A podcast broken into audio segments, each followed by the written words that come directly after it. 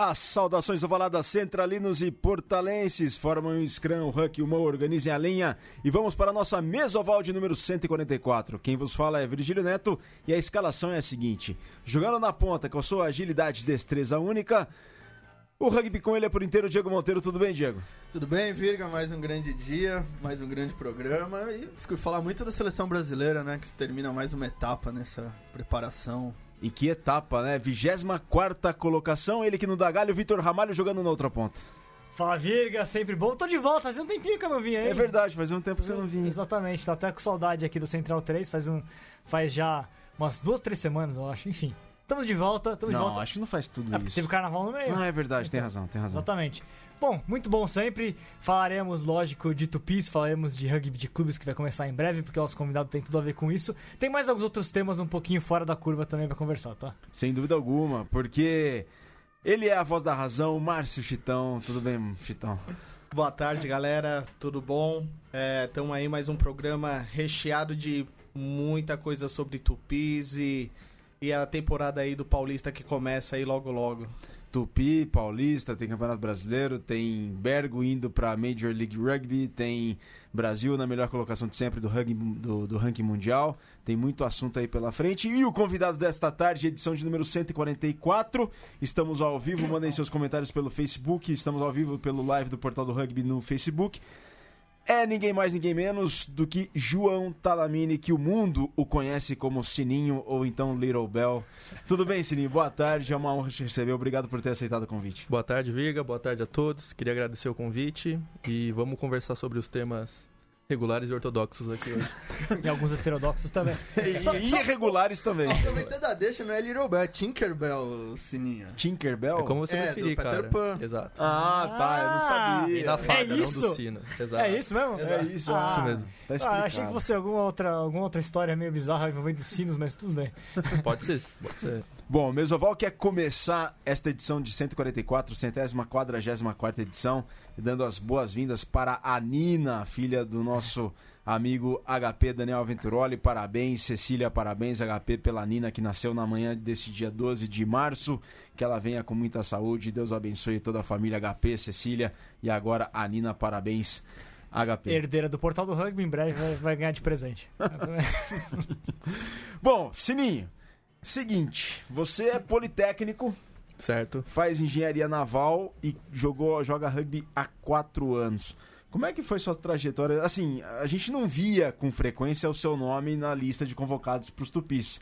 E o seu nome começou a aparecer com mais frequência muito recentemente. Batendo o sininho ali, pá. Pá, batendo o sininho. Que, que, como é que foi sua trajetória dentro do rugby? Assim? Você começou como? Você joga ainda universitário, inclusive? Como é que é? Como é que começou? Então, é, comecei na faculdade, né? Como o Vitor sempre fala, é um grande lugar que o rugby se expande no Brasil, né? Que tem uma presença muito forte. Eu tava fazendo academia na USP, assim, até um cara chegou e falou pra mim, cara, você já, ouviu falar do rugby? Aí eu falei, ah, cara, já aquele parecido futebol americano, né? O clássico. Aí falou, é. Você falou isso. ele, Repita, você falou isso. Eu falei. Oh, me desculpa, pessoas, mas eu falei. E então ele me convidou para um treino do Demônio de Maxo, né? Que hoje é, é nosso concorrente lá dentro da USP. E eu falei que ia ver. Mas aí o Rodrigo Cunha, conhecido como DK, me chamou pra treinar junto com a Poli e eu acabei indo. Comecei jogando universitário, comecei jogando Sevens universitário, né? Pensa, um gordinho de 120 quilos universitário. jogando Sevens universitário. E, cara, foi meio que uma paixão à primeira vista. Falei, cara, esse é o esporte que eu quero praticar. É um, no começo era um hobby que eu queria ter. E as coisas foram dando certo, comecei a me dedicar mais aos treinos, comecei a fazer uma academia mais séria. É, comecei a ganhar destaque dentro do clube, né? Antes da Poli ter todo esse todos esses títulos, tudo mais, eu tava lá com a Taça Tupi. Antes de se tornar um galáctico. É, exato, antes da Poli se tornar galáctica, né? E o clube começou a crescer e eu tive sorte de estar acompanhando desde o começo, né? No começo desse crescimento. E acabei me destacando a ponto de me chamarem a treinar no NAR, né? O Matias Menuti me chamou no final do ano retrasado. Fiz um ano difícil, foi é, é difícil você pular do universitário pro alto rendimento assim, sem ter conhecimento, sem ter esse costume de treino. Mas você passou pela aquela fase, por aquela fase da pole de ascensão, né? Sim, eu, eu peguei o primeiro, acho que o primeiro ou segundo ano da pole no Paulista A. Eu já perdi de todos os times de São Paulo. Opa, no, no meio. Todos. acho que eu já perdi pro É, meu primeiro jogo de rugby foi contra o Jacareí, lá no CP, que a gente ganhou de 14 a 12. Três semanas de rugby, eu nem sabia o que era um huck. Tomei amarelo porque matei o Ralph, que encostou a bola no huck e tudo mais. E, Quem era o Ralph? É, cara, talvez seja o Cruz. Ah, tá. Ah, Cruz. E eu lembro que, cara, a hora que eu saí do jogo, assim, joguei 15 minutos. Falei, cara, que loucura. é isso que eu quero pra mim. E eu comecei a me envolver junto com a Poli, comecei a me envolver com um grupo de veteranos, é, tudo mais da Poli. E a partir daí treinei mais um, dois anos ganhando espaço dentro do próprio clube. E a partir daí que eu consegui entrar no alto rendimento. E foi só no passado. Eu passei o ano inteiro treinando, fazendo jogos com o Brasil 15. É, a primeira vez que eu fui para uma viagem foi aquela vitória da Argentina 15 que a gente teve. Eu fui para viagem, exato, não joguei, mas estava com um grupo. A partir daí eu fui chamado pro pra gira da Argentina, eu joguei os dois jogos, que infelizmente a gente perdeu pro Tucumã em Salta. E agora esse ar que eu consegui colocar dar mais um passo. Mas antes do Ark, você já tinha. É, você já tinha participado da gira. Sim. E agora você. um pequeno passo, consegui dar um pequeno passo de entrar vai, quatro minutos num jogo, entrar um minuto no último lance. Mas dois cap, dois cap, cinco minutos, é isso? Exato, é, o custo-benefício tá alto. Mas é assim, é, acredito que é uma experiência única e é, tô trabalhando bastante para conseguir ir a mais, mas só, esse, só de ter visto o jogo, já de ter participado já é uma realização, só que é só o começo assim que eu quero para minha carreira, né? Hoje como, como estudante, quase formando, eu penso mais no rugby do que mesmo na faculdade. Aliás, eu tenho uma pergunta importante sobre a sua faculdade. Diga. Por, por- me explica por que, que todo politécnico que é politécnico, que faz poli, é da Naval. É, essa é uma boa. Vocês têm alguma relação? é, Barcos e rugby tem alguma, alguma relação? Olha, eu acho que é, é isso, né? Quando você pensa em barco, você pensa em, Em rugby, em lógico. terra plana e vai tudo seguindo. Mas é, o- a, a- Naval ela tem uma parceria com a Marinha do Brasil, onde acho que 8, 10 ma- pessoas que são da Marinha fazem naval. E antigamente os marinheiros tinham um porte físico avantajado, né? Tipo, chegava lá, tinha 2 metros de altura, 2 metros de comprimento e a gente Seu sonho é ser marinheiro, então. é, o- quem, não, quem não queria ser marinheiro quando mais novo? Muita gente, Roupinha né? do- Mas eu tinha. A roupinha do pico e tudo mais. É isso? Casar de branco, né? É o sonho. Roupinha do Popeye. É, exato, comer um espinafre, ficar forte. E, e esse- o pessoal do rugby sempre chamava esses marinheiros pra jogar, a gente teve vários marinheiros. Eu acho que você entrando na faculdade, você vê aqueles caras do seu curso gigantesco jogando rugby, você fala, cara, eu vou atrás desses caras, né? É melhor estar junto deles do que contra, Contra eles. eles. É um estudo de caso importante, essa relação naval e poli-rugby. Exato. E aí deu no que deu. Hoje, se eu não me engano, a civil também tá chegando forte. Ah, tá. Não, porque o Gonzo, por exemplo, né, fez naval, não trabalha com isso. É, o cara Tá aí, trabalha né? com energia. Mas a gente É. teve, não sei se você conhece, lembra do Eu sempre que ele projetasse um barco, uma coisa assim, mas ele nunca fez isso. Não, engenheiro naval que projeta barco, não- não conheço. Ó, aqui a gente tá ao vivo pelo Facebook do portal. A Lana Dávila já deixa um comentário. Meu Deus, que homem lindo e talentoso. É, é isso aí, é minha São- namorada, Ah. né? Alguém tem que agradar. Um beijo pra Lana. Amo você. Ó, mandem seus, seus comentários, suas perguntas aqui. Estamos ao vivo no portal do Facebook do Portal do Rugby. Tá o sininho aqui, o Portal do Rugby coloca. Ele comenta, né? O próprio portal comenta. O Ricardo Famo- O famoso Milos, HP, né? o Ricardo Milos brasileiro. É, Ricardo Milos é uma figura excêntrica. Quem que é Ricardo Milos? Ah, Ricardo Milos é um meme que, que, ge- que eu admiro aí. é um- é uma brincadeira interna com algum integrante do portal, assim. Descubra. E o Ale Ferrer, ele manda aqui, Sininho Monstro, fez um belo Super 16 e muito merecido usar a camisa Tupi. Ô Sininho, então uma curiosidade, você... Claro, che- chegar a ser Tupi não foi por acaso, né? Não foi algo que aconteceu por acaso na sua carreira, não. Você queria chegar lá. Sim, a partir de um certo momento. É, foi por acaso o começo, a ideia de fazer parte disso. Porque você, eu, pelo menos quando entrei no rugby, era algo muito distante, assim. Era algo. Seleção, eu tô no meu clube aqui jogando Paulista, universitário. E teve um jogo contra, se eu não me engano, o Pé Vermelho. Que eu jogo. Não, contra o Guanabara, lá no Serete, quando eu tinha 19 anos. Meu, primeiro, meu segundo ano Taça de. Tupi. Taça Tupi, meu segundo ano de rugby. E o grande nativo tava lá, ele era técnico da seleção juvenil. Ele perguntou, quantos anos você tem? Eu falei, ah, tenho 19 ali. Puta, é o último ano seu de juvenil, né? Se quiser vir fazer uns treinos, não sei o quê. E eu fiquei. Nossa, é tão palpável isso, Tão sabe? alca- tão alcance. alcance. né? Porque Eu vindo do, do interior jogando bola, era a seleção brasileira de futebol, e futebol era algo, sabe? Que cidade Você é da onde? Sou de Ourinhos, interior de São Ah, Paulo. Ourinhos. O Be- o- teve um time lá, o Besouros. Besouro Besouros de- Rugby. Eu descobri isso depois que comecei a jogar rugby. Tem até um, um pessoal que me segue no Instagram que era do Besouros, só que hoje infelizmente não tem. Até quando eu fui, voltei pra lá recentemente, eu procurei saber, porque, né? Se eu soubesse que tinha rugby antes. É, a, o, lá, o, o Oeste, o Oeste Paulista deu uma caída, na verdade, Sim. no rugby. Precisa voltar, né? Até, até mais. Sim, o meu irmão mais novo perguntou se eu conhecia algum time pra jogar por lá e infelizmente não tem. Tem a CIS, né? Pirajuí. Pira, Pirajuí. Pirajuí deu uma, eu acho que acabou também. Tem que Acabou uma, Pirajuí. Pirajuí acabou. É, a CIS. O Pé Vermelho tem um núcleo Garça. Assis. Garça. verdade. Garça, também. Garça tem também. Rugby Garça tem. Bauru. Bauru tem também ativo. O Chupa Cabras. Chupacabras, a É que essas Gabi, coisas a são meio longe. Vocês falam como, ah, dá um pulinho lá, as cidades são longes entre elas. O Chupacabra é legal porque a treinadora de- deles é a Gabi, que era da Farma. E ela é uma treinadora mulher que treina um time masculino, que eu acho que é algo que a gente não tem muito Legal. aí. E eles fazem um trabalho É muito diferente. bacana lá. Muito, muito bacana. Eu, conheci, é, eu conheço ela, ela é amiga da Lana. E ela faz um trabalho sensacional lá. Bem bacana. É esse pessoal que endossa o rugby no interior, eu acho bem É o interessante. exemplo achei- oriense. Exato. Sempre achei que Chupacabra é um dos melhores nomes pra um time. Não, sensacional, sensacional. É, mas Bauru já teve uns 10 nomes diferentes por lá de time, né? Teve o Javali. Javalis. Isso que começou lá em 72, que é engenharia. Que Que, o, Nuno, o Nuno Cobra era o preparador É, eles têm físico um do time. feminino que tem um nome, um nome meio japonês. Camaiurá, não. Camaiurá é indígena, É, pô, não é japonês. Tupi-Guarani. Aula Tupi-Guarani. de geografia com o Diego Gutierrez aqui. Então, Já teve então Minotauros também, não? teve, teve, teve. Minotauros? Acho que. Não, não foi Minotauros. Minotauros- Caingangues, Caingangues. Teve Caingangues também. Não, Minotauros era de Marília, eu acho.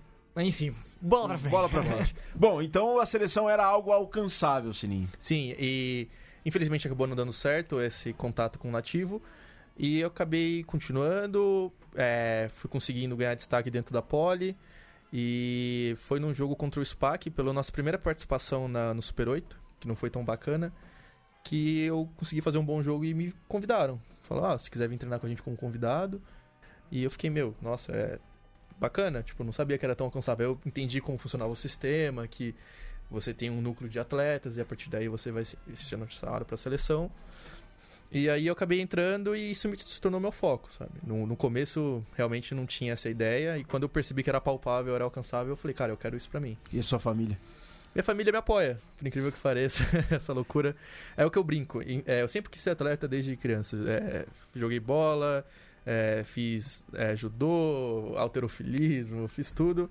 Só que eu tive o azar de ir bem na escola, entendeu? Tirar boas notas. E aí, na dúvida, você, a sua mãe manda você estudar, né? Ah, entendi. Então, acabei estudando, indo pra poli e consegui, por incrível que pareça, conciliar os dois. É difícil, mas eu consigo. O... Tento, né? Trajetória na seleção, você tem muito problema com lesão também, né? Como... Tive, é. Eu, eu acho que esse salto do nada entre o universitário e o alto rendimento tem um custo, né? É, eu não. No começo eu não sabia como me dedicar, é, uma rotina de atleta, dieta, tudo mais, eu fui me adaptando e tive problema de lesão, muscular principalmente, né? Porque a exigência era muito maior. E é, eu tive outras duas lesões que foram só menisco no joelho, que é opera dois meses, tá tranquilo, sem sequelas. Mas isso graças a tacles sem braço no joelho. O pessoal não taclei Cê- sem braço no joelho. Falando em tackle, você tava contando uma história dos bastidores que o Rodolfo fez uma menção pra você no final do jogo contra o Chile. Ah, sim, é, porque graças aos. É, é que eu digo, eu tive pouco tempo contra o Chile, entrei faltando quatro minutos pra acabar. E- Mas era um momento tenso, um momento que a gente tava defendendo a nossa. Nossa, que cinco, tenso. Tá louco. ô. Pick and go, pick and go, Vocês pick and quase go. mataram a gente ali. E assim, eu falei, cara, essa é a minha chance. É, seja um segundo, seja 80 minutos, a gente tem que mostrar que a gente tá pronto. E a partir daí eu me mostrei ativo, é, consegui fazer bons tackles nessa defesa, e o tackle final, onde gerou no com, fui eu que taclei o pilar chileno. E ele me elogiou, falou, olha, é isso que a gente espera dos atletas, que eles estejam prontos quando tem a chance, né? Seja quatro minutos, seja meio tempo, seja um tempo. E eu tive, não digo a sorte, mas eu tive a competência de estar pronto naquele momento e conseguir fazer uma boa jogada. Mas assim, isso é interessante, né? Apesar de você ter feito poucos minutos, é, você o, o trabalho todo do, do Scrum brasileiro, evidentemente, é um trabalho contínuo do elenco inteiro, porque para chegar nessa, nesse nível de perfeição que o Brasil chegou no Américas, evidentemente você, você depende de todo um grupo, não só de quem tá titular, mas quem tá junto treinando todos os dias é, isso, né? E aí, qual que é o segredo? O que, que você acha que foi a, a grande questão? Eu tava conversando com, com o Iji até é, esses dias, ele falou, não, que o pessoal acha que tem uma fórmula mágica, mas o no fundo, no fundo, no fundo é que é um time bem preparado, que. É, bem Tá. preparado fisicamente, que, que, que tá fazendo direitinho a coisa. Não é uma fórmula mágica que existe. O que, que você acha, cara? Cara, é... o Scrum do Brasil hoje tá em evidência. É, parece clichê, né? Mas eu acho que é realmente muito trabalho. Não só trabalho de scrummaging, né? Não só a técnica. É um trabalho de força, que hoje nossos pilares, nossos segundos e nossas terceiras são fortes, atletas acima da média de força. Eu digo isso em função, por exemplo, dos resultados dos testes físicos que o pessoal teve no Combine. Os atletas brasileiros eram os mais fortes. Eram os que mais faziam os maiores pesos totais. E junto disso vem a técnica, que a gente treina muito nas academias. É, como a gente se junta depois, tem a, a- a- nas academias a gente treina a técnica pura, né? De você agachar, ter uma boa postura, e quando a gente se junta nos camps, a gente faz o Scrum de fato. E no final eu acho que a gente tem um bom trabalho mental. É, o Scrum hoje passa muito pela cabeça, de você estar confiante de que você vai entrar e fazer um bom trabalho. E você percebe isso quando você entra vindo do banco, porque, cara, o, o que eu aprendi com o Jardel, com o Abud, com o Nelson, é um cara que sou relativamente novo no rugby, consegui fazer um bom scrum, é que eu entrar e falar, cara, eu vou empurrar. Eu tô entrando no lugar do Abud que, mano, é um cara monstruoso, um cara, mano, joga demais. Fala, eu vou empurrar, vou, tenho a cabeça fixa de que eu vou empurrar, e você vai lá e empurra. Então, acho que passa pelo treino, e aí, a partir do momento que você vai ganhando confiança, você vai crescendo. A E- primeira linha da Poli, inclusive. Tem, É, a tem um o bom- Hooker também, o Valtinho, Valtinho. na seleção. É, O, o... Ped- o Pedrão. A primeira linha reserva do último jogo era da Poli, que era eu, o Valtinho e o Pedrão. É. E aí tinha o Jardel jogando de um, Ian e Nelson. E eu acho que é o que a gente, a gente aprende muito com quem tá lá. O Jardel hoje, que é o pilar mais velho, pelo menos pessoalmente ele me ajuda muito. Ele me dá dicas, me fala como fazer isso, fazer aquilo. E eu acho que a gente tem que ir passando essa cultura de ensinar E, e você que é da Poli, você manja dos vetores ali, certo? Um pouco, um pouco. Gente- Ajuda, eu ajuda. Fiz, fiz física 1, 2, 3, 4, algilinho 1, 2, Ajuda. ajuda, cara. É, realmente tem a parte. Esse é o fino, né? De aplicar a força, de como a gente pode ter o posiciona- posicionamento do corpo para ter uma melhor aplicação da força. E ajuda principalmente a reconhecer onde você tá errando. Porque você vai lá e filma como tá a sua postura, você fala, cara, minha perna é desse jeito, o vetor da força não, não vai estar correto, né? O vetor, você acredita, a, a gravidade, isso daí não, não existe. É, a né? gravidade é a criação dos terraplanistas, né? Entendi. Então, Próxima enfim. Bom, mas é isso mesmo, eu vejo aquele pessoal jogando lá Nova Z- Eu vejo aquele pessoal jogando Nova Zelândia, África do Sul, eu vejo lá as primeiras linhas olhando, pensando nos vetores, nas flechinhas, pro lado, pro outro. Olha, segundo a World Rugby, no Rugby Laws, né? O primeiro ali não precisa de inteligência, né? Então. É verdade. Isso, daí é, isso, é, fe- isso é fato, está lá no. Tá lá, quem, ó, todo mundo tem que fazer Eu não esse ano fiz pra esse jogar. ano ainda, ainda tá lá essa Tá. questão. Tá lá, tá lá. Não precisa de inteligência. É. Mas eu acho que é uma coisa a gente falar que o Scrum, o Brasil sempre teve um bom Scrum. Ele passou Sim. um momento um pouco com- complicado, um par de anos, mas sempre, aliás, teve jogos que o Brasil, o Brasil antigo tomava uma cacetada monstruosa, mas empurrava O que no sempre se Scrum. falou do Brasil é que o Brasil faltava jogadores com tamanho, né? A questão de tamanho. E aí isso daí tá sendo suprido hoje em dia, né? É, o Darren Collins, lá, o preparador físico dos Crusaders, o primeiro Crusader que veio dura- durante a parceria, eu me lembro que ele, uma vez, a primeira coisa que ele falou pra mim foi nos primeiros dias que ele acordou de madrugada pra correr, porque por causa do fuso horário, e ele foi correndo em Ibirapuera, e chegou lá e topou com o pessoal da Polícia do Exército do Bra- que fica ali do lado do Ibirapuera, correndo junto com ele. Ele falou, puxa, se eu chamasse essa tropa inteira pra fa- jogar rugby, os caras são maiores que que todos, né? Então ele, ele se- sempre se impressionou. E isso que você falou, Vitor, é o que sempre faltou e agora tem, né? Agora tem, é, mu- mudou, mudou nesse sentido, né? Sim, e hoje a gente tem um Scrum jovem, se você for ver. É, o Jardel, que é o mais velho, eu acho que tem 30, 31 33 anos. vai fazer esse ano. Mas o Abud tem 24, 25, o Nelson também tem essa idade. Então, assim, é um Scrum que já, tem, já é potente, mas tem um, um espaço pra evoluir, né? É, e, Tem- e normalmente posições de força no rugby tem até uma longevidade um pouco maior, né? Sim, jogadores e- de scrum jogam um pouco mais do que de linha em geral. Não, e né? até a própria maturidade do- da força física, né? Geralmente vai aos 27, 28 anos que você vai estar no auge da sua força. Então, acho que tendo esse espaço pra trabalhar dois, três anos. É verdade isso, né? Porque eu não, não passei por Ah, é o que eu fase. leio no hipertrofia.blog, né? Desculpa. É que- é se que- você vê, é difícil você ter no Você passou por essa time- fase, Diego? Eu não passei, cara. Eu tenho Ah, eu certeza tô- que não. Eu não que conheci esse auge até agora. Eu, quando comecei, foi quando tava bem no 27, daí Mas, ô, Já ô, começou ô, no auge, né? Dia eu chego no auge. Comecei no auge é. e daí Mas, ô, Vitor, eu vou explicar que tem um pouco de treino também. Você que não entra numa academia há uns 5, 6 anos. Não, eu- como não? Tem uma lá em casa, você conhece Você ela. passa, passa na Ó. frente, olha e. Tem aqui, ó, o. Inspiração, inspiração. tá? Ricardo Rampel Filho, ele faz uma pergunta, a gente vai chegar já nessa pergunta aí, Ricardo. Igor Lacerda manda um salve para Inconfidência Rugby de BH, um salve lá pro BH, Inconfidência Rugby. Vitor Silvério lá de Garça, bom demais lembrar da galera do interior, mais e melhor rugby para nós. Francisco Oliveira, super fã, Sininho, parabéns, grande atleta, vontade não falta nunca. Danilo Odoni, monstro sagrado do rugby os pianos, te espero no Interusp. E o Mamute, os reptilianos que querem o surgimento da Liga Mundial de Rugby.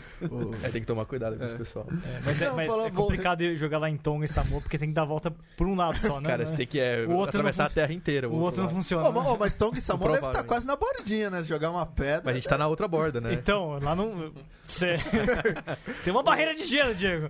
O Diego é ah, não tem uma, não é uma cachoeirinha. Eu sempre imaginei ser uma cachoeira não, que você não, cai. São montanhas de gelo. O que você vo- ia voltar O- aonde? Não, que falou do Jardel é o Jardel e os Duques são os últimos que, não, que pegaram a fase amadora da seleção, né? Não tem mais ninguém que jogou o O Bruxinho pegou né? uma parte também. O, o Bruxinho pegou uma boa parte. Boa parte o Bruxinho também. pegou uma boa parte. O, o Abud pegou também uma parte. É, o Abud joga na seleção desde os 9 É, que o anos. Abud quase. começou com... É um absurdo. O Abud acho que começou com 18, 19 anos. Sim, acho não, que foi com começou 18. bem antes. Não, mas o primeiro cap dele acho que foi com 18 anos. Foi. E hoje ele tá com, Ah, com 30, 18, quase é. 40 cap. Ah, tá. é, tá bom. É que Ah, a tá primeira linha estragado. envelhece, o cara começou com 18 e já tá dos 40. O Jardel, a primeira convocação do Jardel foi para aquele Quatro Nações dos Emirados Árabes em 2011. já. Foi a primeira convocação O dele. Jardel é daquele grupo que pegava o ônibus sexta-noite, treinava sábado de manhã aqui em São Paulo Não, e voltava. mas, né? mas era a BR só os Duque, então, é isso? Era a BR, os Duque e o Bruxinho. O Não. Bruxinho acho que. O Já Bruxinho era- não. O Bruxinho tem pegou seleção juvenil. Não, não. O monstro no. Seleção Não. adulta pegou CBRU. Monstro tem Não, monstro não. 25, 26 anos. É, É, é Moisés, é Tanque e é o Jar- Jardel. é o Jardim você falou do 11, 11 já é. 11 já é CBRU, é. Então é Jardel e Moisés. Já tinha viagem pro exterior, pra fora da América do Sul. Já tinha De graça, pra- né? Você tem que pagar a É, viagem. é sem, sem Você tem pagar. que pagar o uniforme. É, exato. É. Então, ó, e tem uma pergunta, uma pergunta do Francisco Oliveira, ele fala, Sininho, o futuro seu passa por um curso de biomecânica? Já pensou nisso? Ele prefere naval. Eu já pensei em fazer optativa na IFE de biomecânica, só que os horários não batiam com os treinos, então... Mas eu acho que é interessante, assim, é claro que tá longe de ser o foco do, do esporte, de alto rendimento, mas acho que conhecimento sempre pode agregar, ainda mais em relação à biologia do seu corpo, né? Como você pode usar seu corpo para melhorar. Então acho que se tem Só- oportunidade, conhecimento nunca é demais, né? Um tema legal, Sininho, você que é, passou por esse, esse processo aí de transição né, do ambiente amador para o ambiente profissional, é, pessoalmente, ah, cara, qual que é a importância do NAR? Porque eu tenho discutido isso com algumas pessoas, assim, é, às vezes a gente compara o que, que o Brasil tem com outros, outros países não tem, né? O que, que um tem e outro não tem. E muitas vezes, na verdade, talvez um dos grandes, um dos grandes trunfos da seleção brasileira de rugby é ter um, à disposição um equipamento de treinamento como o NAR, com todos os profissionais que tem, que pouca, eh, tem time de profissional de rugby na Europa que não tem nada parecido com isso. Então, É. e aí? Cara, eu acho que o NAR é fundamental, assim, é um dos pilares, um acerto da CBRU gigantesco. Convivendo com os profissionais, com toda a estrutura, é, eu acho que é uma parte que, que mostra como o Brasil cresceu, faz parte de todo esse crescimento. É, porque é o que falam, você tendo um trabalho duro, com a metodologia certa e com os equipamentos certos, ah, o resultado é iminente, assim, não é sorte. O Brasil não tá no maior ranking da história por sorte, não é um dos maiores scrums, mas pelo menos os mais comentados por sorte. Então, acho que o NAR passa muito por isso e até ouvindo e, e mesmo o CT, que é é um centro de treinamento diferente do NAR, né? É um pouco mais antigo, mas tem uma boa qualidade. Acho que a gente tem um centro de treinamento de boa qualidade, passa muito por esse crescimento do Brasil. Então eu diria que o NAR hoje é fundamental, assim. É, não é só um campo de rugby, não é só uma academia, e sim um lugar de, De conhecimento, pesquisa. de pesquisa, em que quando um cara vai lá te ajudar em alguma coisa, ele sabe do que tá falando, não é só um achismo, né? Por exemplo, você tá fazendo um exercício de potência e você tá fazendo um movimento errado, ele vai lá e te corrige, não por achismo, não pra...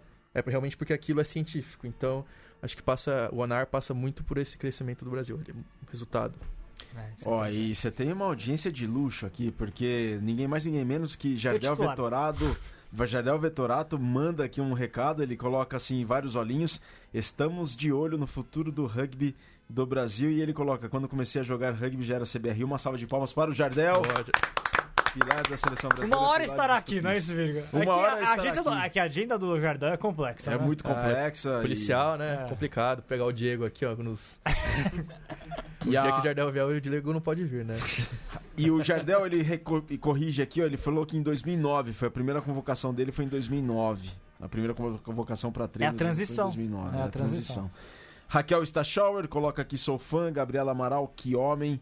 E o Bicão também está aqui conosco, o Bicão, que é o presidente da Federação Gaúcha de Rugby. Então, ô Sininho, é, toda essa sua trajetória, o- a seleção brasileira, então, não, não, é- não é inalcançável para quem joga rugby no Brasil. Rugby Pode acontecer para qualquer um. Não, eu acho que deveria até ser uma meta se você gosta de rugby, se você tem a possibilidade de hoje se dedicar a isso.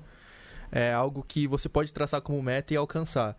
É, eu acho que o sistema ele é bem justo, sabe?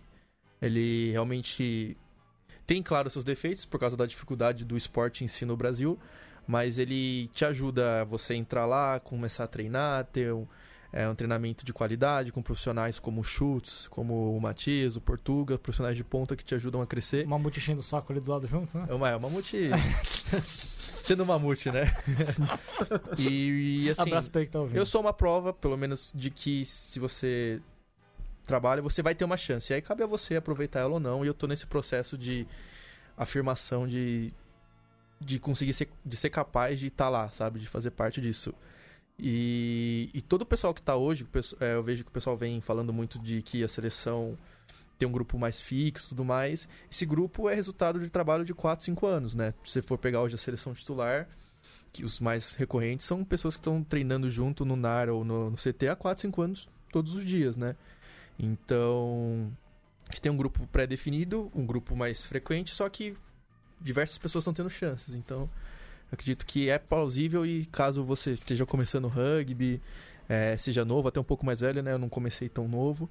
É, você trabalhar duro, se dedicar que, e correr atrás, né? Isso é uma pergunta legal, Sininho. Porque a gente fala muito da questão, a categoria de base, categoria de base, é importante aprender quando você é pequeno. Mas você aprendeu já adulto. E aí? Sim. Qual que é- qual- qual que é- você vê alguma, alguma deficiência nisso que, que hoje é mais difícil você superar? Ou você acha que de alguma maneira você conseguiu encontrar um caminho? E qual que é o desafio pra você, já adulto, conseguir chegar nesse nível? O Jardel é outro que começou já adulto, né? Sim, então ele- também tá aqui comentando a gente. Olha, é, eu com certeza gostaria de ter começado mais cedo por questão de tomada de decisão dentro do jogo. Coisa mais específica. É, É o maior impacto pra você. Isso. E é que eu faço parte de uma posição que o trabalho é mais duro, né? Não é tanto tomar decisão como um 10, um 9. É, eu tenho que tomar decisões em relação a um duelo, a eu fazer um passe ou não. Mas eu acho que o que ajuda mesmo é a sua tomada de decisão dentro do jogo. Mas como eu sempre pratiquei esporte, sempre fui. E não era um praticante só de fim de semana. Eu realmente sempre gostei de treinar, treinava futebol. Quais esportes você fazia? Eu fiz futebol, judô, eu fiz levantamento de peso. LPO? jiu-jitsu. Opa! Opa! Alter- É, fiz o. Não, LPO não, fiz alterofilismo, Ah, né? Que é supino tudo mais. Ah, tá. E pensei que era jiu-jitsu um, um parceiro meu da LPO, meu. e fiz natação, mas assim. Fiz isso desde os. Eu, eu faço, é, eu faço esporte desde os seis anos. Você Então, jogava você que posição no futebol? Ah, qual que você acha? Ah, eu sei, cara. Goleiro, né? Goleiro. Claro. Mas era um bom goleiro. Cheguei a jogar. é, No só- Gazeta de Ourinhos. Joguei pelo Londrina. Na categoria de base do Londrina. Londrina, PSTC. Ah, PS vá. Joguei. PSTC, o próximo, como é que é? Soccer School. É, É, exato. assim. Eu joguei um campeonato lá. é, a gente- eu era do Nova Geração de Ourinhos e teve um. A gente representou o PSTC, joguei contra Palmeiras, Achei Fluminense. que você fala campeonato de Várzea de Ourinho. Não, eu ia não. você. Eu sempre, então, eu sempre tive esse pezinho na vida de atleta, né? E isso me ajudou a ter tomadas de decisões no jogo em geral. Mas, assim, eu- quanto mais cedo você começar, melhor, mas não é um limitante. É, ele, é uma coisa que te ajuda, mas não te limita, entende? Então, eu senti essa dificuldade um pouquinho no começo. É, no começo era pega a bola, corre reto, né? E hoje já é um pouquinho mais.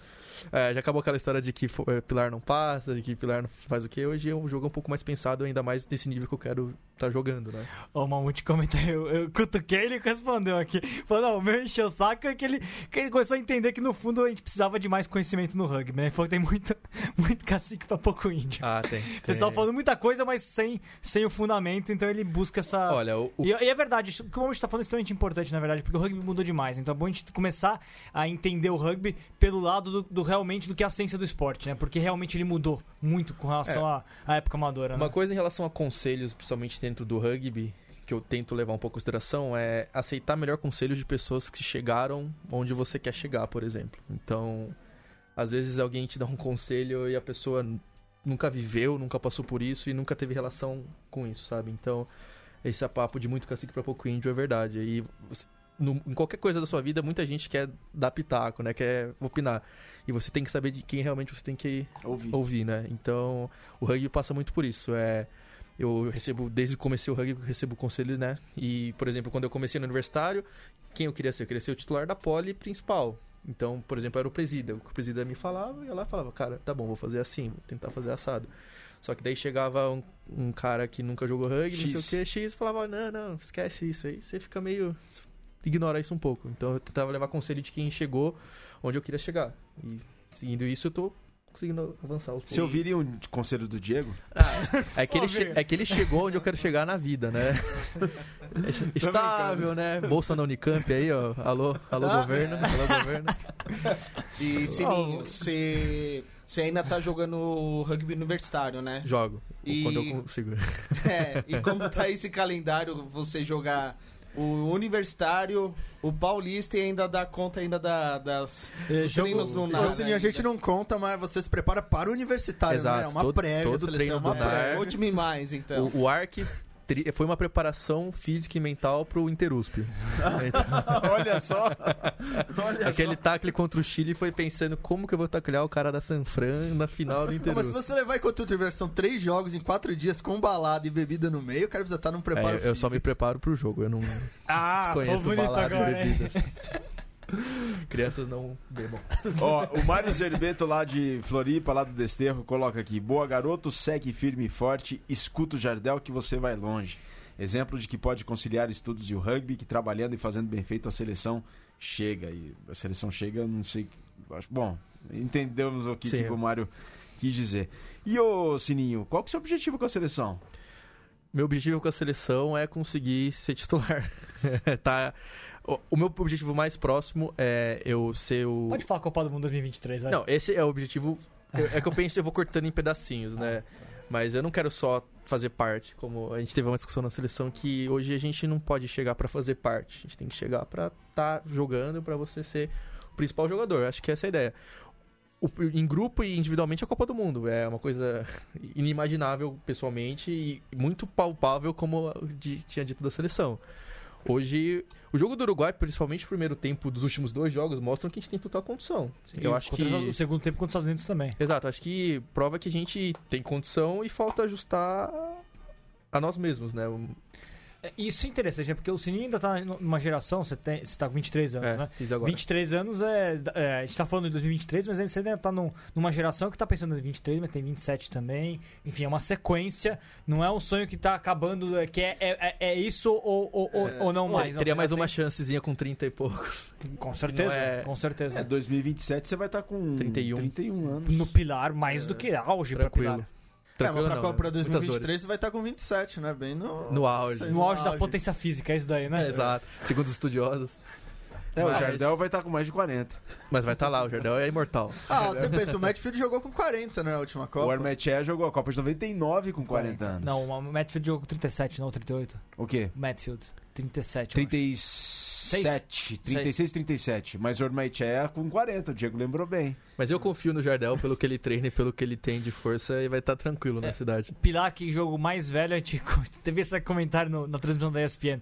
É um irlandês que jogou em 87 com 36 anos. Teve um Hooker que jogou a Copa de 87 do Canadá também com 37, mas é a É, Hooker. Hooker. Hooker. Eu não, não, não lembro o nome dele, mas eu lembro que. Pilar é um, irla- é um irlandês, o Orr com, com Phil Orr com, com 36 e, e lá vai. E quase 37, mas 36 e tantos.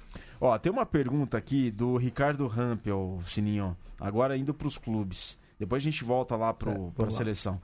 É, você acha que não falta pros outros clubes o investimento e um trabalho coordenado visando o rendimento igual a Poli fez? Então, é, sim. E parte também um pouco da CBRU de, de fazer o que está ao alcance dela, mas também parte do clube de toda a comunidade em volta, né? O Apollo, por exemplo, como que a gente conseguiu dar esse salto?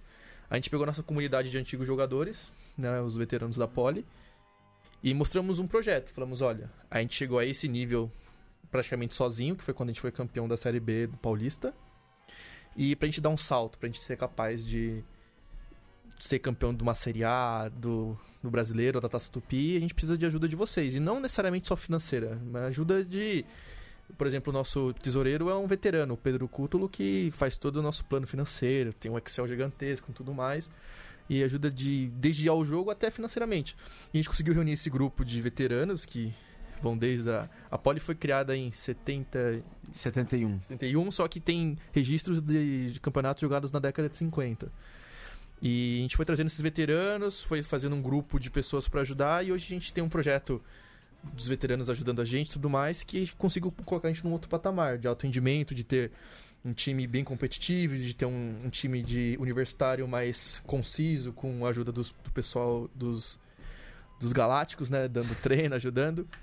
E foi todo um trabalho. Eu acho que se a gente conseguir pegar esse time de rugby, que tem um pouco menos de investimento e agregar a comunidade a eles, junto com uma ajuda da CBRU, mesmo que de divulgação, de um trabalho mais pesado, a gente consegue evoluir. Só que é, a gente está num momento do rugby que eu vejo que é um momento crucial e que a gente está saindo do total amadorismo pro alto rendimento e a gente está nesse limbo que às vezes se não for bem definido o que a gente quer é, a gente pode se perder, entendeu? A gente pode desde uma vaga na, na Copa do Mundo, ter vaga fixa, até acabar o sonho.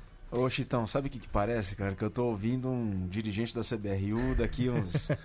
daqui um tempinho, viu, cara? Não fala bem o garoto aqui. Daqui a alguns anos a gente vai entrevistar ele de novo. Leva os amigos junto aqui, pô. João Talamini, presidente do conselho da, da, da, da CBRU. Mas eu acho que é, essa parte da pole é legal porque por que que eles se por que, que eles, por que os veteranos ajudam? Porque o clube fez parte da vida deles num período difícil, que geralmente como que você entra na pole? Pelo menos eu entrei sem amigos, não conhecia ninguém. Eu tava numa cidade nova. Falei, onde que eu vou me encaixar? Onde que eu vou arrumar amigos? Onde eu vou achar um grupo?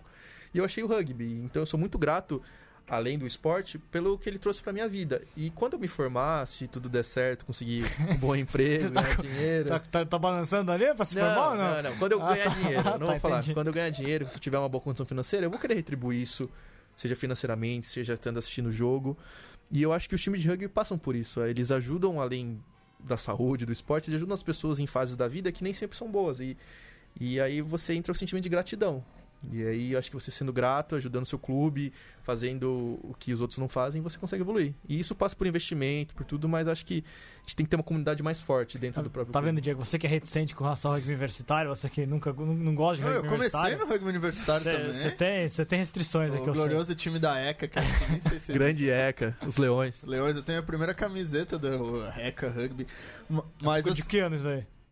Sei lá, 2010. Não, Não. Dar um abraço pro Marinho, técnico da ECA. 2008 com a, com a, contra a ECA. Ah, eu entrei, mas acho que ele não tinha uniforme na época. Era um O, roxo a ECA, meio o primeiro qualquer try coisa. da ECA, o cara fez um touchdown, ele entrou. A gente estavam sim. perdendo, sei lá, 50 pontos, você conseguiu fazer um try, o cara entra dentro do gol e faz touchdown, joga a bola no chão. Quem nunca? Ah, lá do. Não sei se foi o primeiro try, mas foi uma das primeiras tentativas de organizar um time na ECA, foi no Juca, que é, que é os Jogos Universitários de Comunicação e Artes. Aí eu- essa história eu já contava, que eles montaram o time e tal, conseguiram juntar, tomaram uma cacetada e foram fazer um try, e todo mundo lá mó contente, e o cara fez o touchdown e. A Eu fiz jogou, try- eu a fiz ECA try contra a ECA, jogou, a ECA jogou o bife de 2007. Então, eu fiz try contra a fé. Exatamente, é, exatamente, a gente é. Exata, é Vitor falou foi fez nesse o jogo que ele falou aí, ó. Ô, Mocinho, a pergunta que não quer calar, que todo mundo quer fazer. Vai vem. ter, Lá, lá ter vem, contratações lá vem. estelares pra Poli esse ano de novo? Cara, eu sou atleta, não sou Ah, então... afinou agora. Mas eu acho que ho- hoje a Poli é. não a gente não, não faz contratação de atleta. Hoje as pessoas que fazem parte do, do grupo, que tem algum custo financeiro pra Poli, são parte do staff, né? Ou ajudam o- os novatos, o, por exemplo, o Abud, o Miller, o Valentin, eles. o Gelado que agora. né? é, fazem parte. Eles dão treino, fazem programação. E as outras pessoas juntam desde o Valtinho, por exemplo, que veio do Rio Branco. Que tá fazendo que- pesquisa sobre rugby agora. pesquisa sobre rugby, ele ajuda na preparação física. Então não- a gente não, não criou um clube onde a gente contrata o cara pra jogar os 80 minutos e vai embora. A gente criou pessoa, trouxe pessoas é, com ajuda financeira e tudo mais pra ajudar no crescimento do clube, entendeu? É, e a gente tá a gente alocou as pessoas para ajudarem onde elas podem, entendeu? E esse ano eu não. Eu ainda, por causa do ar, que teve algumas viagens, eu não acompanhei de perto se vieram novas pessoas, mas. Tô feliz com o time atual. A gente é atual campeão, né? Tem que lembrar isso. Ó, o, o Bicão fala né, que o Fábio está numa cidade É. de 100 mil habitantes foi duas vezes vice-campeão brasileiro, a cidade abraçou. É realmente importante. Em cida- em cidades grandes como São Paulo, por exemplo, mais que é mais difícil. complicado, a questão da comunidade, por exemplo, ligada aos ex-alunos da Poli é um, é um caminho, né? É Sim. evidentemente um caminho. É, o Jacareí, Farrapo, são grandes exemplos de como a comunidade, a cidade em volta pode ajudar.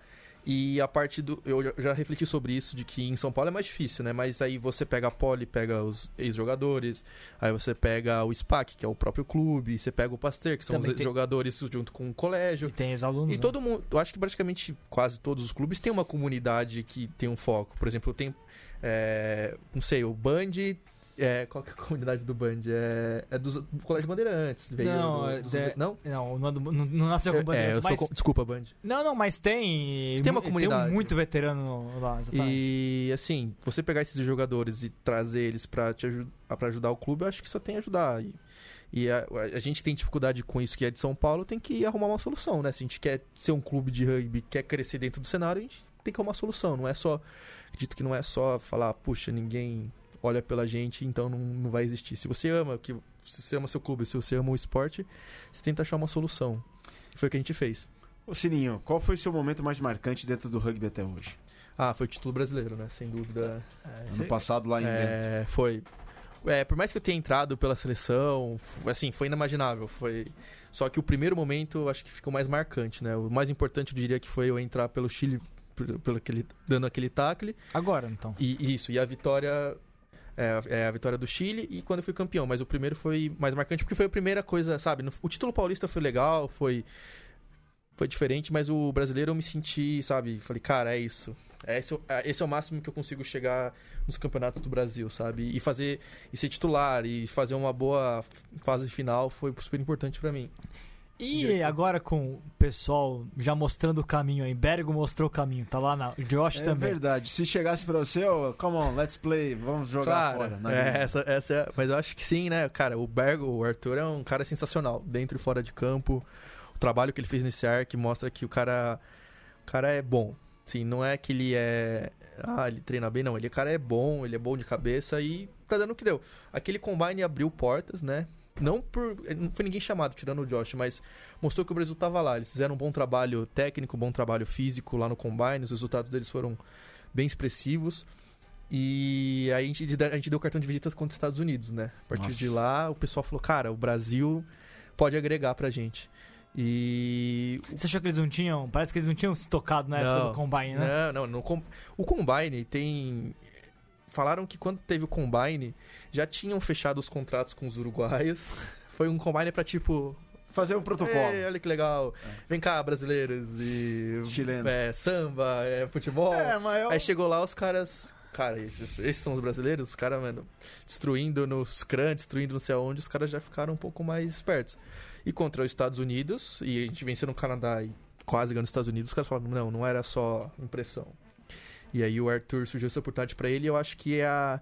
O Arthur foi lá e abriu a porta, sabe? Vai- acho que vão vir Tem- mais novos atletas. Exatamente, tem conversa de que pode ter mais brasileiros indo pra Major League. A gente tá de olho, a gente, quer, a gente, tem, a gente sabe quem são, a gente não pode falar ainda. Exato, é. Não, não tem nada confirmado, mas assim, de- estando lá dentro, abriram portas, assim, pra todo mundo que tá lá, acho que pode surgir uma, uma chance. Ó, eu quero abrir um parênteses aqui, não que eu não tenha gostado dos outros, tá? Não, nada disso, mas eu, pá, eu fiquei muito encantado, impressionado com o Bergo de capitão e a atitude de capitão, né? Com a capitania que ele assumiu e é, a maneira como ele agiu enquanto capitão. Eu fiquei impressionado mesmo. A, a abordagem dele com relação ao árbitro, o árbitro falava com ele. Eu, eu, eu fiquei muito impressionado, mas também não surpreendido. Não fiquei surpreendido, mas fiquei impressionado com o jeito dele, a atitude e a postura dele como capitão. E o Francisco Oliveira coloca, fechando parênteses agora, tem que colocar que na final do Brasileiro em Bento, o Sininho foi o melhor jogador em campo. E o Douglas Hout, Jogou lá, o muito. teu amigo, jogou muito. É verdade. Obrigado, O obrigado. Douglas Hout aí a- coloca um braço fazendo um muque aí. É, o você, é o futuro aí, né? O Ralph eu joga muito, vamos jogar amanhã junto. Pode me passar a bola, Halt, que vai. É, amanhã tem um tre- jogo treino, né? Brasil e 15 contra o M20. Quem não né? teve muitos minutos no ARC vai jogar junto com o, o resto, o pessoal do sistema contra o Brasil M20, que é uma- um bom jogo pra quem quer se mostrar pra seleção principal e de treino pro Brasil juvenil, né? É, Esse já é o quarto ou quinto jogo que é feito? É o terceiro. É, Nós vencemos os dois primeiros. O primeiro, se eu não me engano, foi 40 a 20 e Sim. o último foi 29 a 0. Ah, você confirma? Porque esse é o único que eu não tenho placar até agora. O, o O último? último é eu acho 29 que o de foram- Jundiaí. É, 29 a 0. Tá, 29 a 0. depois a gente faz, a gente faz essa lista direitinho.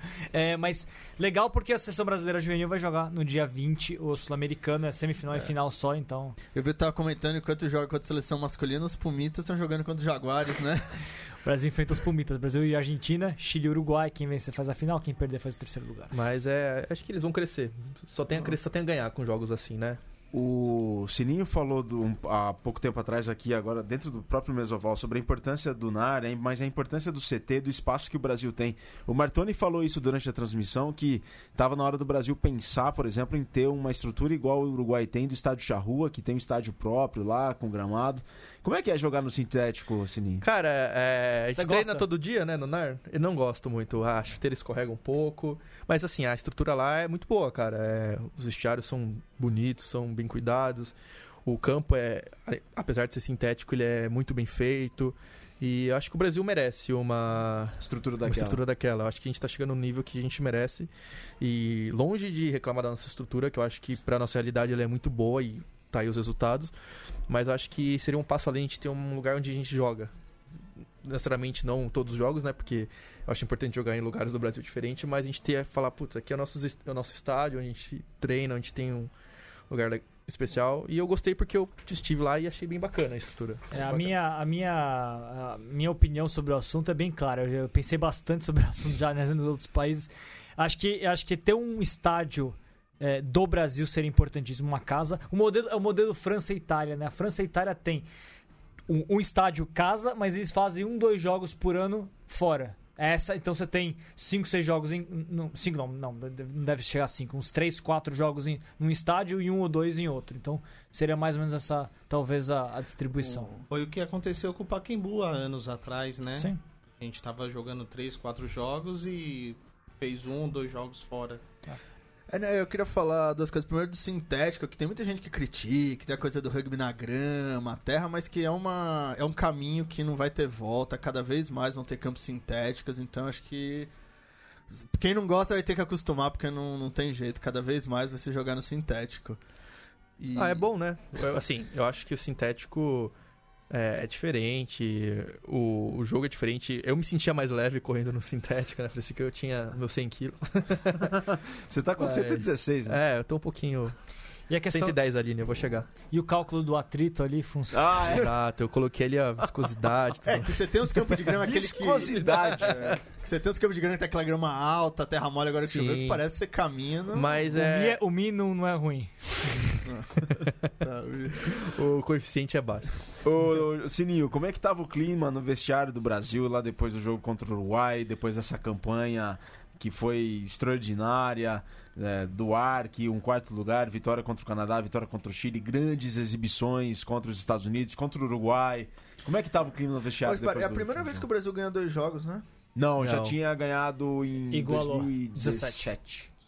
É, quando ganhou de, Do De- Chile e do de Canadá. Chile e do Canadá também, aliás. Ah, foi uma mistura de dever cumprido, né? E de frustração um pouco por saber que a gente tinha possibilidade de pelo menos ganhar do Uruguai e dos Estados Unidos. Tivemos chances reais, né? O Uruguai a gente chegou a ganhar O primeiro Então, tempo. o primeiro tempo e o comecinho do segundo a gente tava bem equilibrado e o- os Estados Unidos foi aquele jogão que pra sair um ali no finalzinho foi um pecado não ter saído. Assim, foi um- uma sensação de dever cumprido, né, pelo que a gente treinou, todo o trabalho feito no passado, mostrando resultado, né, ganhando de um time que tá na Copa, que é o, que é o Canadá, o time que tá na Copa, e a gente venceu, mostrando que a gente tem capacidade de estar lá. E também é, passando pela questão, é, foi uma questão de dever cumprido e frustração. Foi uma mistura de dever cumprido e frustração. Mas não ruim, não foi um clima ruim. Foi um clima de tipo. sa- saber trabalho. que dava mais. É, exato. Não foi. Foi um. Acho que é um pouco motivante, motiva um pouco, sabe? A falar, cara, é isso aqui, então vamos trabalhar. Se a gente continuar nesse caminho, nessa metodologia, a gente consegue chegar. Agora, uma pergunta interessante sobre. Você tá falando dessa questão, né? De vocês perceberam que, pô, ganhamos do Canadá, batemos de frente com os Estados Unidos e com o Uruguai. É, pensando agora daqui pra frente nos próximos desafios, né? A gente tá.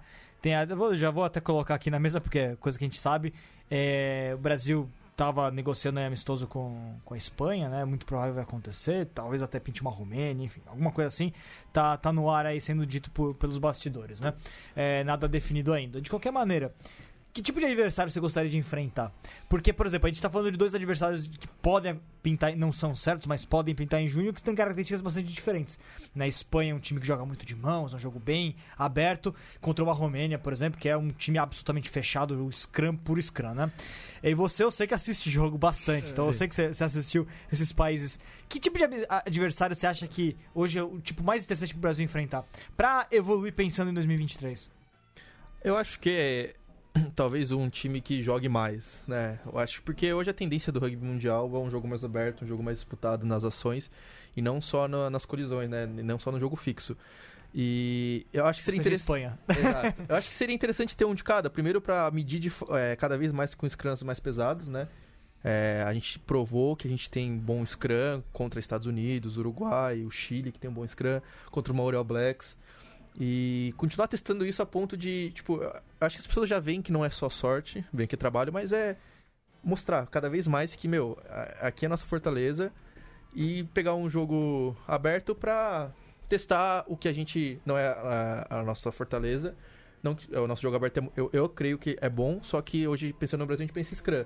E também pra provar que a gente tem um jogo aberto bom, que a gente consegue combater isso. E são, são dois jogos interessantes que o Brasil já jogou com esses times, né? Tomou Já. mais de 60 pontos da, Dos- da Espanha. Dos dois, na verdade, é. Então seria bom também pra ver essa evolução. Então, o jogo da do- Espanha, eu, eu não tava na- eh, junto da seleção nem nada, mas eu assisti, mostrou que o Brasil, ele tava pecando muito na defesa, né? A gente consi- conseguiu pontuar, se não me engano. Muito, foi 14. quase. Já foi pego o pra 29, vocês. Foi quase 30 É. pontos. Isso mostra que a gente é. tem qualidade de ataque e que tinha que evoluir a defesa. E esses últimos jogos a gente conseguiu evoluir essa defesa. O problema que a gente tinha que vinha persistindo e que a gente conseguiu mudar isso era uma defesa de mol, por exemplo. É, o Brasil sofreu muito ano passado com defesa de mol e a gente colocou na cabeça que não, não entra mais. A gente vai defender bem os mols. E se for ver esse arc, se eu não me engano, talvez tenha tomado de mol só contra a Argentina e os outros Hum, jogos não. É, então, mas o que eu ia comentar, né? De todas as questões do, do contato, que é mais. é, o Brasil se sobressaindo em todos eles. Breakdown deu trabalho pro Uruguai de novo, mas ainda assim tem a questão ainda do mol, toma um try de mol ainda, né? E contra, contra o Uruguai. Teve, não, Tomou o um Uruguai teve try de mol. mol também. Não, não foi do mol. também. A gente É, defendeu é. o mol, ele saiu. E aí saiu, tudo bem. Mas o- antes a gente tomava. é, o try era feito Direto entrando do mall. Isso a gente mudou. E esses pequenos ajustes que a gente vai fazendo que vai mudando o nosso nível de jogo, né? Então a gente chegou. Acho que o Brasil tá num nível em que não é mais aquela coisa, ai, o Brasil tem que jogar bem. Não, o Brasil tem que ajustar isso e aquilo e vai crescendo, né? Já não é um nível geral, é um nível de especificidade. Ó, Brasil e Romênia 56 a 5 pra Romênia. E Brasil e Espanha 60, 67 a 28. É, quase eram foi quase 30, eu lembro. Agora, é, não sei se vocês concordam, pessoal. é, o- a gente vê no ranking que a, a Holanda tá na frente do Brasil no ranking mundial. Ah, caiu já, caiu. Já caiu? Perdeu a Portugal em casa e caiu. Caiu, mas tem, uma, tem outra seleção, Namíbia. Você acha que valeria a pena jogar contra a Namíbia pra fazer ranking? Ou... Não, mas a Namíbia é um desafio importante pro Brasil. A Namíbia seria um desafio importante, porque a Namíbia ela tem um nível razoável. Sim, o claro. é- Jogou Curry Cup até pouco É. tempo, é, sem, sem dúvida alguma. É. Mas, por exemplo, até pouco tempo atrás a Holanda estava atrás no placa... tava atrás no ranking, mas também não valia jogar porque sabia-se que não subia no ranking e não descia porque também não jogava, né? É, não, é. É, a Holanda É, mas- não valeria a pena enfrentar, É, na minha mas opinião, eu mas. tava a- vendo o ranking Brasil, eu tava atrás de Holanda e Bélgica, que eram duas equipes que não tinham muita razão de estar lá, que não são equipes muito Não, o fortes. Brasil contra a Bélgica foi apertado o É, mas foi um Brasil. jogo muito ruim do Brasil. O Brasil tinha mais rugby pra ganhar bem da Bélgica, na minha visão. É, e era um jogo lá, com tudo pra eles. Frio, É. jogo. Sim, mas não é uma discussão completamente. Ah, ela é superior Sim, ao mas Holanda. Eu tava por vendo exemplo. agora em 24 pra cima, não tem nada muito fácil É. não de ganhar. Talvez a Namíbia, porque aí depois já vai. É. Geórgia, tem Uruguai, Estados Unidos, aí tem o Samoa, Tonga. Mas a Namíbia Então é um time tem- de caras que jogam tudo na Korea Cup ou alguns na Europa. Ó, um jogo é legal do. Brasil seria contra um desses países do Pacífico. Aí seria um jogo que seria engraçado. Você gostaria de bater de frente com Tonga, Samoa aí? É, com certeza. eu acho que é, a gente tem que mirar lá em cima, né? Eu acho que a gente já tem que esquecer o pessoal que tá pra trás e mirar em cima. Então, o por que não jogar contra Tonga, Samoa, é, ter ter experiência com esse rugby que não é tão ao nosso alcance, né? a gente não tem esse costume de jogar. A gente tá jogando mais com o rugby europeu e o mais próximo desse rugby mais bem jogado é contra a Argentina. É, 15 uma, que é uma questão importante também, quando o Brasil começou essa trajetória, tinha muita preocupação que o Brasil ia ter muitas lesões, que não ia conseguir. E acho que agora isso é uma coisa que foi superada. O Brasil pode jogar qualquer time do mundo que não vai perder 3, 4 Ah, jogadores não. no jogo. Não, tá, pode jogar qualquer um, vai, pode perder feio, Uma- mas não vai ser massacrado. Uma coisa que você aprende é que a pancada ela dói até um certo ponto, entendeu? Depois, se for um. Depois que a gente jogou contra o, All Black, o Maori All Blacks, acho que não resta dúvida de questão física de contato não, não vai ser um problema, sabe? Um não cara vou, de super rugby. né? é, não vou taclear um cara e vai explodir o meu ombro, entendeu? Então, é, o que muda nesse nível de jogo, na minha opinião particular, é, o- é a rapidez, é a qualidade, a rapidez do jogo, como o huck é aberto tão rápido, a qualidade das ações de bola rolando, de bola passando de um lado pro outro. Mas a- o impacto em si não. Acho que depois o, o All Blacks é o limite, assim, claro. Uma África do Sul, tudo mais, tem um impacto mais forte, mas eu acho que não é tão absurdo assim. Acho que o nível é muito. É, porque eu lembro quando começaram, que era o NAR 100, que eles queriam 100 jogadores, que achavam que a rotatividade ia ser muito alta com a entrada no NAR, que ia precisar de muita gente, que foi uma coisa que não é, mas é que aconteceu. talvez naquela época sim, porque a gente não tinha ninguém tão bem preparado fisicamente. Hoje, com um núcleo de 30, de 30 40 jogadores treinando todos os dias fisicamente, fazendo academia, fazendo exercício de mobilidade, ele, a gente aguenta essa pancada assim. Agora é conseguir melhorar o jogo aberto, é ter mais rapidez nas ações, tudo mais, e é isso que eu acho que difere a gente dos outros times. Ó, o Mamute está colocando, a fase do Brasil é para comemorar, porque com certeza em alguma confederação de rugby aí pelo mundo, o pessoal está pensando, abre aspas, nós deveríamos jogar contra o Brasil para nos provar, fecha aspas. Mandou bem no comentário, pode crer. É, verdade, sem dúvida alguma. Acho que o tá Chile passa isso. muito por isso hoje, né? A Holanda certamente, Virga, tá olhando o Brasil e falando, pô, a gente devia jogar contra o Brasil pra melhorar. Exato. É verdade. Bélgica, Alemanha. A Alemanha é um caso Então, a de Alemanha é um caso interna, muito. né? É, é um caso complicado, né? É. A gente não ter vencido eles ainda e eles estão, acho que. Caíram bastante. É, o problema é, que a, é que a Alemanha entrou numa guerra civil na sua federação lá, Ah, os, então... os sul-africanos abandonaram, É, né? A não, seleção, é algo assim. caso. Foi a lendária organização alemã. É, é o que não acontece no rugby. Pois é, né? Ah, é verdade, bem lembrado, Diego. A lendária organização alemã. O Diego vai na ferida e mexe o dedo. Galera, a gente tá chegando na reta final do nosso Mesoval de número 144. Vitor Ramalho, a gente tem bastante para comemorar e as suas considerações finais. Cara, muito a comemorar, muito legal tudo que tá acontecendo. Excelente ter o Sininho aqui, é um cara que a gente queria ter há bastante tempo, que é um papo muito fácil, muito bom. É, a minha última só questão pra ele, né, importante, sobre ainda falando de Tonga, Samoa, né? Pra ir até lá, considera- considerando o firmamento e a terra plana, Sininho, como é que você faz? Cara, tem que atravessar o mundo, né? E só reto. É, seu mundo, eu acho- pelo que eu vi no Netflix, pelo menos Você documentário, viu isso no filme? Então, o mundo não faz curva. é, cuidado com a parede de gelo. Cuidado, a gente vai cair. Diego Gutierrez, as considerações finais. É isso, papo muito bom. Agora boa sorte aí pro Sinistro. Pra próxima etapa deve ser o Sula, né? Paulista, é, foco agora no clube um pouco. Foca agora no clube. E o Sula, vamos buscar mais uma mesmo. vaga no grupo aí. Qual que é o próximo compromisso? Você começa, você joga agora o Paulista? É, é, jogo sábado contra o Templários. E é isso que eu me lembro. Então joga amanhã lá no, no. CT e depois É, sábado vida de Paulista. jogador de Super Rugby, né? É. Quarto, sábado, quarto, sábado. E falar que acho que. Eu nunca vi essa coisa da parede de gelo, acho que cai assim. A água cai que nem uma cachoeira e você pode meio que cair pra fora da borda. Você tá desatualizado. É verdade. Márcio Ronald Chitão, a voz da razão. Parede de gelo ou cachoeira infinita? A borda da terra. Cachoeira infinita. Cachoeira infinita. Cachoeira Infinita.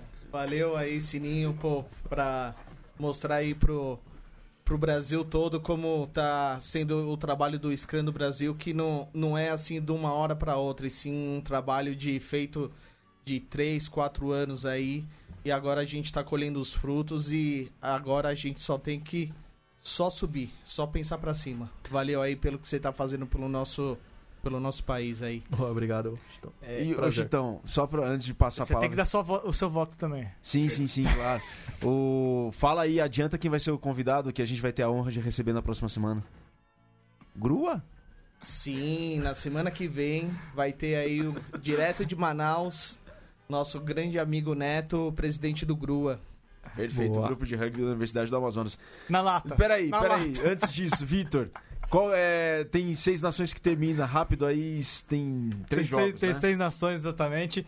Itália e França fenomenal. Na sequência tem um e, e Gales e Irlanda também que puta, cara. Aí vai, vai realmente vai ser o jogo, o jogo do ano na Europa e Inglaterra e Escócia também que pode decidir título. Então, falamos disso no Mão Valados, viu? É verdade, vou Valados toda segunda, quarta e sexta lá no canal do Sexta-feira tá sobre isso. sexta-feira sobre isso, youtube.com.br portal do rugby. Que que, qual que, é- que, que eu tenho que escolher? Parede de gelo ou cachoeira infinita? É Cachoeira Infinita. Ah, E Cachoeira Gales Infinita. campeã do Six Nations. Tá ótimo. Sininho, cara- muito obrigado por ter vindo. Foi Obrigado, uma honra. obrigado. Parabéns pelo trabalho, parabéns por toda a sua trajetória e êxito em toda a sua carreira. E mesa volta sempre escancarada pra você. Bem, obrigado pelo convite. Foi, passou uma hora que eu nem reparei. E sempre um prazer estar com vocês. O trabalho de vocês é sensacional e vamos pra mais. Vamos Brasil e Poli. Vamos nessa, vamos pra mais. Nação Centralina, Nação Portalense. A gente volta na próxima semana. Saudações voladas e um grande abraço.